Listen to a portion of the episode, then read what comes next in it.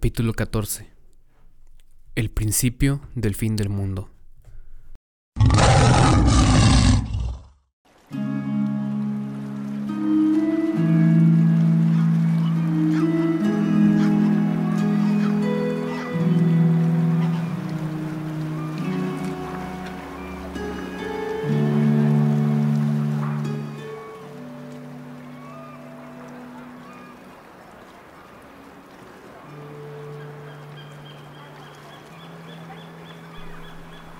Lentamente se volvió a abrir la puerta y salió otra figura tan erguida y alta como la niña, pero menos esbelta. No traía ninguna luz, pero la luz parecía brotar de ella. A medida que se acercaba, Lucy se dio cuenta de que se trataba de un hombre anciano. Su barba plateada caía hasta sus pies descalzos por delante y por su espalda el pelo de plata colgaba hasta los talones, y su ropaje parecía estrecho con la lana de una oveja de plata. Su aspecto era tan bondadoso y serio que una vez más los viajeros se pusieron de pie y permanecieron en silencio. Pero el anciano avanzó sin dirigirles la palabra y se detuvo al otro extremo de la mesa, frente a su hija. Luego los dos alzaron los brazos hacia adelante y se dieron vuelta para mirar en dirección al este. En esa posición empezaron a cantar. Me gustaría escribir la letra de la canción, pero ninguno de los allí presentes pudo recordarla. Más tarde, Lucy dijo que el tono era muy alto, casi estridente, pero que era una canción muy bonita. Una canción de frío, una canción de muy temprano en la mañana. Y mientras ellos cantaban, se levantaron las grises nubes del cielo oriental y los manchones de luz blanca se hicieron cada vez más grandes hasta que todo fue blanco y el mar comenzó a brillar como si fuera de plata. Mucho después, pero ellos dos no dejaban de cantar, el oriente empezó a ponerse rojo y por fin ya sin ninguna nube, el sol salió por el mar y su rayo poderoso cayó a lo largo de la mesa, sobre los objetos de oro y plata y sobre el cuchillo de piedra. Los narnianos se habían preguntado un par de veces antes si en estos mares el sol se vería más grande al salir de lo que se veía en casa. Esta vez estuvieron seguros. No se habían equivocado. Y el resplandor de su rayo en el rocío y sobre la mesa era lejos el resplandor matinal más intenso que jamás habían visto. Y como dijo más tarde Edmund, aunque en este viaje sucedieron muchísimas cosas que suenan más emocionantes, ese fue el momento más emocionante. Porque ahora se dieron cuenta de que en realidad habían llegado al principio del fin del mundo. Luego, algo pareció volar hacia ellos desde el centro mismo del sol naciente, pero como es de suponer, uno no podía mirar fijo en esa dirección para asegurarse.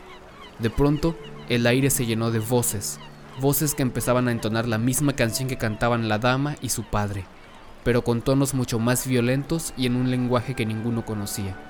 Poco después, fue posible ver a los dueños de estas voces. Se trataba de pájaros grandes y blancos y venían por cientos y miles, y se posaban en todas partes, sobre el pasto y el pavimento, en la mesa, en tus hombros, en tus manos y en tu cabeza hasta que parecía como si hubiese caído mucha nieve. Al igual que la nieve, no solo dejaron todo blanco, sino también empañaron y desdibujaron todas las formas. Pero Lucy, mirando por entre las alas de las aves que volaban sobre ella, vio que iba hacia el anciano llevando en su pico algo semejante a una pequeña fruta. A menos que fuera una pequeña brasa, que bien podría ser, pero era demasiado brillante para mirarla, y el pájaro la depositó en la boca del anciano. Después, los pájaros dejaron de cantar y parecieron afanarse sobre la mesa. Cuando se levantaron otra vez, todo lo que había en la mesa que se podía comer o beber había desaparecido.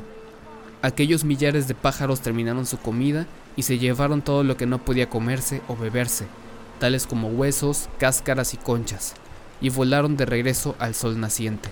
Pero ahora, debido a que ya no cantaban, el aleteo de sus alas parecía hacer temblar el aire.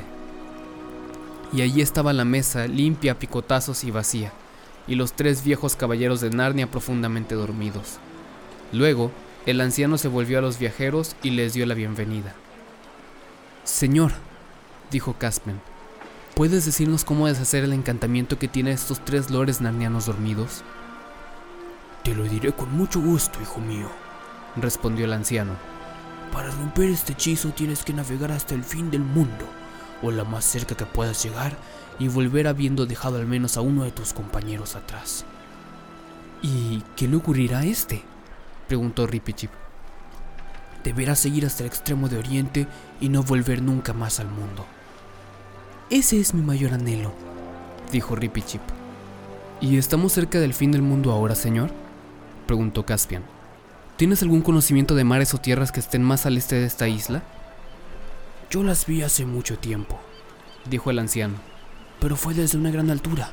No puedo decirles nada de lo que un marino necesita saber. ¿Quieres decir que estabas volando por los aires? dejó escapar Eustace. Estaba aún mucho más alto que el aire, hijo mío, respondió el anciano. Yo soy Ramandú, pero veo que se miran unos a otros y que nunca antes han oído este nombre. No es de extrañarse, pues los días en que fui una estrella habían pasado ya mucho antes de que cualquiera de ustedes conociera este mundo y todas las constelaciones han cambiado. Dios mío, exclamó Edmund, pero si es una estrella en retiro. ¿Ya no eres más una estrella? preguntó Lucy. Soy una estrella en reposo, hija mía, contestó Ramandú. Cuando salí por primera vez más decrépito y viejo de lo que se pueden imaginar, fui traído a esta isla. Ahora no soy tan viejo como entonces. Cada mañana un pájaro me trae un grano de fuego de las valles del sol y cada grano de fuego me quita un poco de mis años. Y cuando llegue a ser tan pequeño como un niño nacido ayer, entonces saldré nuevamente porque estamos en el extremo oriental de la Tierra y todo volverá a comenzar. En nuestro mundo, dijo Eustace, una estrella es una inmensa bola de gas incandescente. Incluso en tu mundo, hijo mío, las estrellas no son eso, sino que de eso están hechas. Creo que en este mundo ya han conocido otra estrella, pues me imagino que han estado con Koriakin. ¿También es una estrella en retiro? Preguntó Lucy. Bueno, no exactamente, dijo Ramandú, ya que no fue precisamente con un descanso que lo destinaron a gobernar a los onzos, más bien pueden llamarlo un castigo. Si todo hubiese marchado bien, él debería haber brillado por miles de años en el cielo invernal del sur. ¿Qué fue lo que hizo, señor? preguntó Caspian. Hijo mío, dijo Ramandú, un hijo de Adán como tú no puede saber las faltas que puede cometer una estrella. Pero vengan, estamos perdiendo el tiempo con esta conversación. ¿Están ya resueltos? ¿Navegarán más al este y volverán dejando atrás a uno que no volverá jamás para de este modo romper el encantamiento? ¿O navegarán hacia el oeste? Pero, señor, dijo Ripichip, ¿hay alguna duda al respecto? Claramente es parte de nuestra búsqueda rescatar a estos tres lores de su encantamiento. Yo pienso lo mismo, Ripichip, replicó Caspian. Y aunque así no fuera, me rompería el corazón el no llegar lo más cerca del fin del mundo que nos pueda llevar el viajero del alba. Pero estoy pensando en la tripulación. Ellos se enrolaron para buscar los siete lores, no para llegar al extremo de la Tierra. Si navegamos hacia el este desde aquí, es para llegar al borde, al extremo oriental, y nadie sabe cuán lejos está.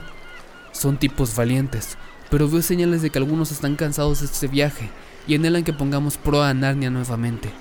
Pienso que no debería llevarlos más lejos sin su conocimiento y consentimiento. Y también está el pobre Lord Boop. Es un hombre deshecho. Hijo mío, dijo la estrella, no servirá de nada aunque sí lo quisieras. Navegar hacia el fin del mundo con hombres que no quieren ir o que irían engañados. No es así como se logran los grandes desencantamientos. Deben saber a dónde van y por qué. Pero ¿quién es ese hombre deshecho del que hablas? Caspian le contó entonces la historia de Lord Roop. Yo le puedo proporcionar lo que más necesita, dijo Ramandú. En esta isla se puede dormir sin límite ni medida, y dormir sin que se escuche ni la más leve pisada de un sueño. Dejen que se sienta al lado de los otros tres y que beba olvido hasta que ustedes regresen. Hagamos eso, Caspian, dijo Lucy. Estoy segura de que eso es precisamente lo que él querría. En ese minuto fueron interrumpidos por el sonido de muchos pasos y voces. Eran Drinian y el resto de la tripulación que se acercaban. Se detuvieron sorprendidos al ver a Ramandú y a su hija, y luego, como era evidente que se trataba de grandes personajes, todos se descubrieron la cabeza. Algunos marineros miraron con ojos llenos de pesar las fuentes y botellas vacías sobre la mesa. Milord, dijo el rey Adrinian, por favor, envía a dos hombres de vuelta al viajero del alba, con un mensaje para Lord Roop. Dile que los últimos de sus antiguos compañeros de barco se encuentran durmiendo aquí, durmiendo sin sueños, y que él puede hacer lo mismo. Cuando se cumplió la orden, Caspian dijo a los demás que se sentaran y les expuso la situación. Al terminar, se produjo un largo silencio y algunos murmullos, hasta que de pronto se puso de pie el capitán Bowman y dijo, Lo que algunos de nosotros deseamos preguntar desde hace algún tiempo, Su Majestad, es cómo haremos para llegar a casa cuando decidamos volver, ya sea que demos la vuelta aquí o en otro lugar. Todo el camino hemos tenido vientos oeste y noroeste, salvo una calma ocasional, y si esto no cambia, me gustaría saber qué esperanzas tenemos de volver a ver Narnia. No hay muchas posibilidades de que las provisiones duren si remamos todo el camino de vuelta. Así hablan los hombres de tierra, dijo Drinian. En estos mares siempre hay un viento oeste predominante hasta fines del verano, y siempre cambia al comenzar el nuevo año. Tendremos suficiente viento para navegar rumbo al oeste, más de lo que quisiéramos, según dicen. Eso es verdad, capitán, dijo un viejo marinero que era galmiano de nacimiento. En enero y febrero se tiene un tiempo horrible proveniente del este, y con su permiso, señor, si yo estuviese al mando de este barco, propondría pasar el invierno aquí y emprender el viaje de regreso a casa en marzo. ¿Qué comerías mientras invernamos aquí? preguntó Justas. Cada día al ponerse el sol, dijo Ramandú, esta mesa se llenará con un banquete digno de un rey. Así se habla, exclamaron varios marineros. Sus majestades, caballeros y damas, dijo Rinalf, solo hay una cosa que quiero decirles. A ninguno de nosotros se le obligó a venir en este viaje. Somos voluntarios y hay algunos aquí que están mirando insistentemente esa mesa pensando en el banquete real y que el día que zarpemos de Care Paravel hablaban grandes voces de las aventuras que tendrían, y juraban que no volverían a casa mientras no encontraran el fin del mundo, y que en el muelle quedaron algunos que habrían dado todo lo que tenían con tal de venir con nosotros. En ese entonces se pensaba que era preferible tener el camarote de un grumete a bordo del viajero del alba a usar un cinturón de caballero. No sé si comprenden mis palabras, pero lo que quiero decir es que tipos que emprenden un viaje como el nuestro serían tan tontos como... Como aquellos farfápodos si volvemos a casa y decimos que llegamos al principio del fin del mundo y no tuvimos el valor de ir más lejos. Ante estas palabras, algunos marineros aplaudieron, en tanto que otros dijeron que les daba lo mismo. No va a ser divertido, susurró Edmond a Caspian. ¿Qué hacemos si la mitad de nuestros compañeros echa pie atrás? Espera, contestó Caspian en un susurro. Aún tengo una carta que jugar. ¿No vas a decir nada, Rip? preguntó Lucy. No. ¿Por qué espera su majestad que lo haga? repuso Rip y Chip en una voz que la mayoría pudo oír. Ya hice mis propios planes. Navegaré a bordo del viajero del alba mientras sea posible. Cuando él me falle, remaré hacia el este en mi barquilla.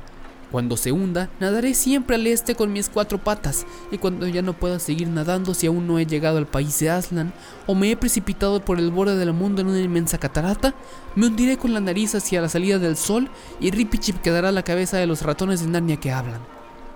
Bravo, bravo, gritó un marinero.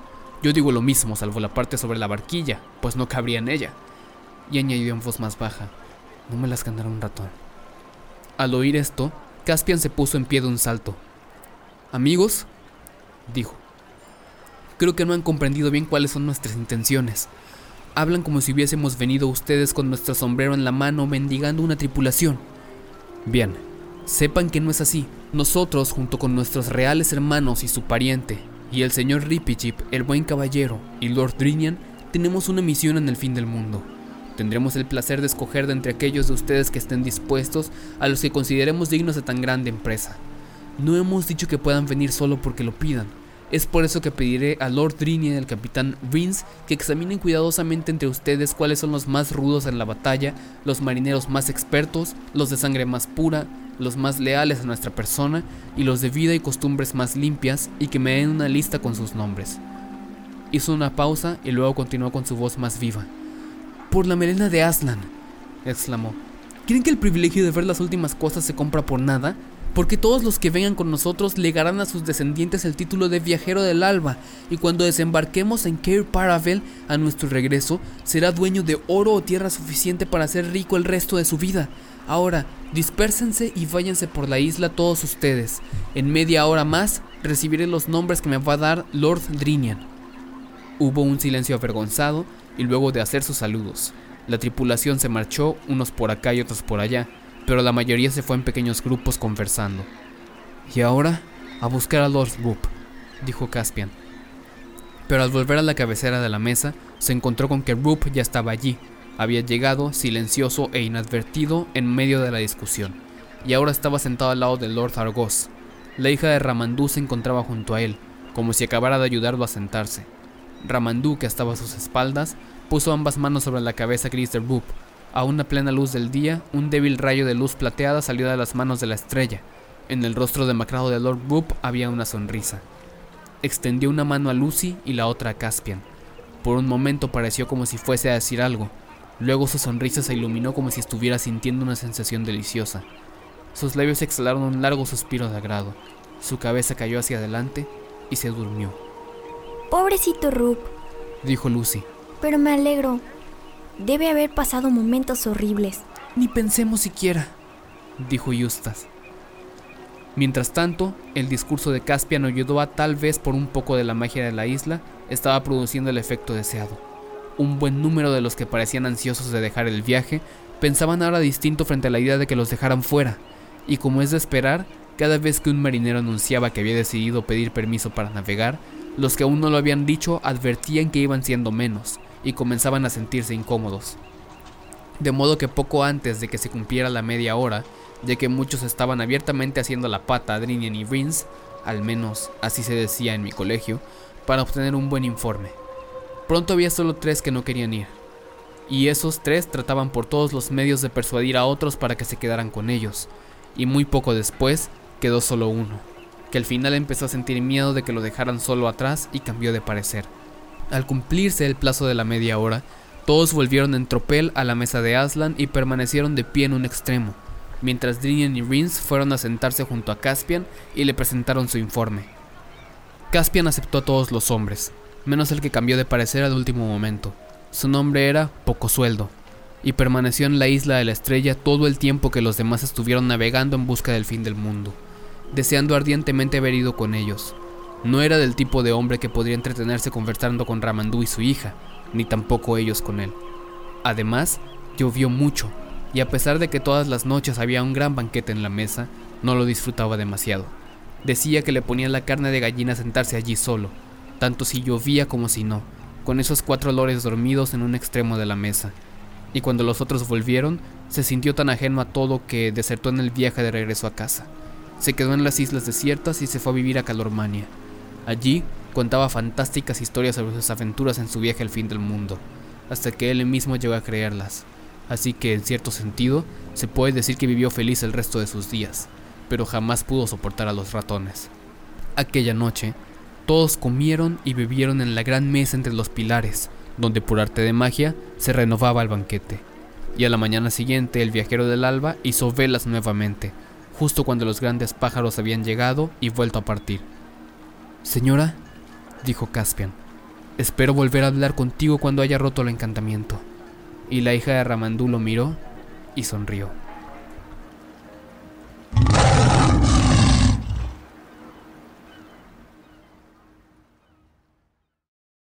Muchas gracias por ver. Si es la primera vez que nos escuchas en YouTube, te invitamos a que te suscribas y actives la campanita de notificaciones para que no te pierdas ninguno de nuestros videos y que nos sigas en Spotify como La Fonoteca 440. Y también si es la primera vez que nos escuchas a través de Spotify, te invitamos a que nos sigas en YouTube, Facebook e Instagram como La Fonoteca 440. También que te suscribas y actives, obviamente, la campanita de notificaciones en nuestro segundo canal que se llama La Biblioteca de la Fonoteca, donde subimos todo tipo de contenido relacionado a libros. Muchas gracias y bienvenidos a nuestra comunidad de amantes de la lectura.